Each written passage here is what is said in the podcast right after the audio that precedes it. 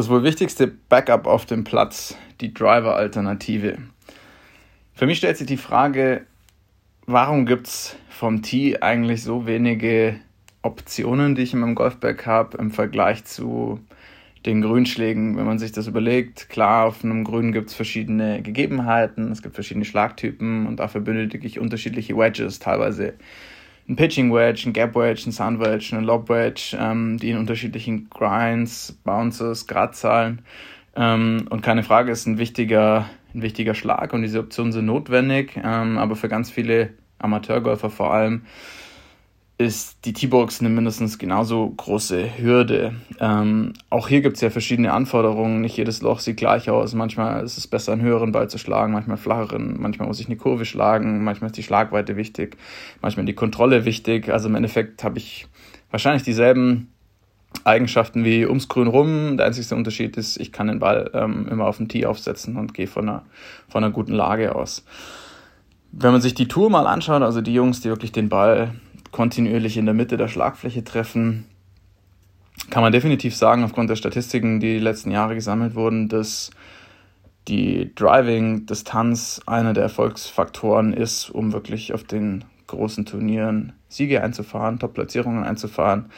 Also Spieler wie Dustin Johnson, Rory McIlroy, neuestens Bryson DeChambeau sind alles Kandidaten, die den Ball sehr, sehr weit schlagen können. Ähm, und das liefert natürlich einen Riesenvorteil weil ich dann einfach ein, zwei, teilweise drei Eisen weniger ins Grün habe ähm, als andere, die vielleicht immer die Bahn treffen, aber halt einfach von ihrer Driving-Distanz 30, 40 Meter ähm, hinten dran sind.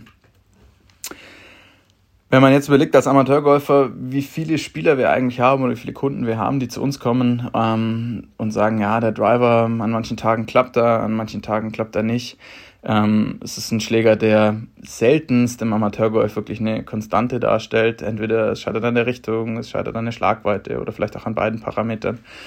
Und ja, Jahr für Jahr kaufen die Leute neue Driver ähm, und versuchen damit ihr Spiel zu optimieren, nehmen auch Trainerstunden, was sicherlich alles sinnvoll ist. Ähm, nur ist die Frage, warum nicht auch darüber nachdenken, mehr Optionen von der T-Box zu haben. Und ähm, mal ganz angefangen, könnte eine Option sein, zu sagen, an Bahnen, wo es wirklich nicht um die Schlagweite geht, sondern mehr um die Richtung geht, ähm, ein langes Eisen oder sogar einen Driving Iron im Bag zu haben. Damit meine ich dann Driving Iron äh, Nummer 3 oder Nummer 2 mit der wirklich breiten Sohle, einem hohen Komfort, wo der Ball flach von der T-Box sich herausgeht. Natürlich nicht die Distanz, wie der Driver erzielt, aber wie gesagt, einfach an Löchern, wo es nicht wirklich um die maximale Länge geht.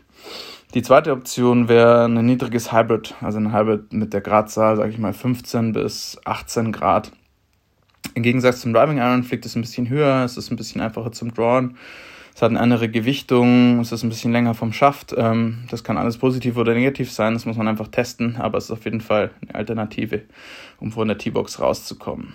Ähm, das nächste wäre ein Fairway-Holz. Ähm, klar, einmal klassisch ein Dreierholz mit äh, 15 Grad für die Spieler mit mehr Geschwindigkeit, für die mit weniger vielleicht sogar auch 18 Grad. Und für diejenigen, die wirklich alles rausholen wollen an Länge, aber eben ähm, mit womöglich mehr Komfort, auch ein Fairway-Holz 2, was dann so um die 13 Grad Loft hätte. Hier kommt man dann teilweise schon ziemlich nah dran an seine Driver-Distanzen, also muss vielleicht nur 10, 20, im schlimmsten Fall 30 Meter aufgeben.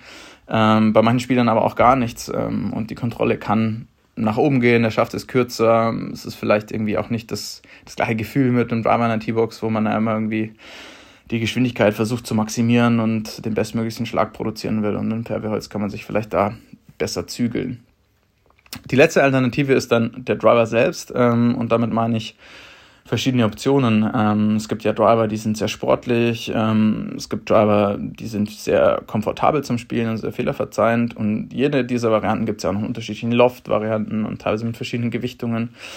Also wäre es ja auch nicht total abwegig, mal drüber nachzudenken, einen Driver im Back zu haben, der wirklich auf Länge, Länge getrimmt ist, also weniger Loft, ähm, sportliche Kopfform, vielleicht sogar noch ein längerer Schaft mit weniger Gewicht, den ich dann sehr, sehr gut beschleunigen kann.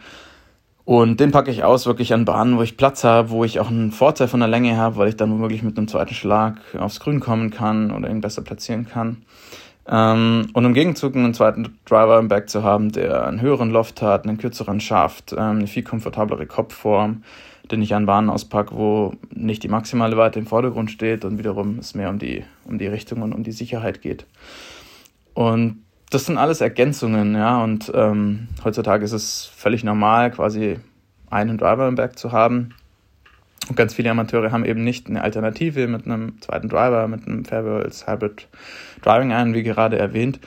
Und das macht es dann teilweise so anstrengend auf dem Platz, weil man einfach nicht die Wahl hat. Und ähm, ich glaube, jeder kennt das, wenn man weiß, okay, an den Bahnen, wo man Probleme hat, hat man einfach ein sicheres Backup.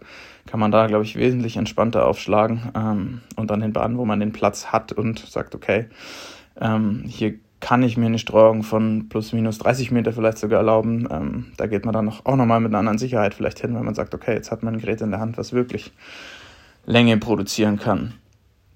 Und warum ist das wichtig? Ich denke, umso besser der Abschlag ist, egal ob von der Länge oder von der Sicherheit oder von beiden Faktoren, umso einfacher wird der nächste Schlag ins Grün. Und nicht ohne Grund spielt ja das ähm, eine Rolle und vor allem die Schlagweite. Am Ende, ähm, umso weniger Eisen ich ins Grün schlag, umso höher wird meine Grüntrefferquote oder auf der Tour ähm, unter dem Begriff Greens in Regulation ähm, bekannt. Und je besser diese Quote ist, desto mehr äh, Chancen erarbeite ich mir einfach auf ähm, niedrigere Scores an den jeweiligen Löchern.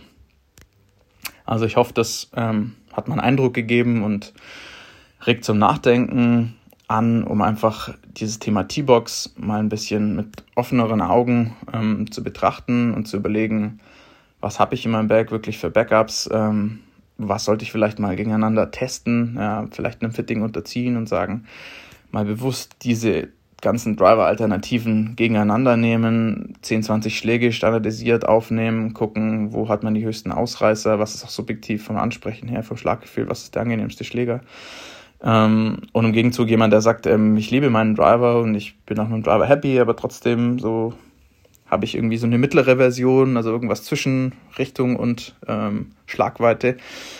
Auch da kann es ja vielleicht, wie gesagt, Sinn machen, ähm, mal über einen zweiten Driver nachzudenken, ja, wo man sagt, ähm, einer auf Risiko, einer auf Sicherheit und muss dann nicht den geliebten Schläger aufgeben, sondern ähm, hat vielleicht da sogar einfach eine zweite Option standardmäßig im Back drin und lässt dafür ein langes Eisen raus, was womöglich nur ein, zwei Mal, wenn überhaupt, auf der Runde im Einsatz ist. Ich hoffe, ähm, das hat euch gefallen und ihr habt einen kleinen Eindruck bekommen in die verschiedenen Optionen, die man sich theoretisch ins Back packen kann, um besser von der T-Box wegzukommen.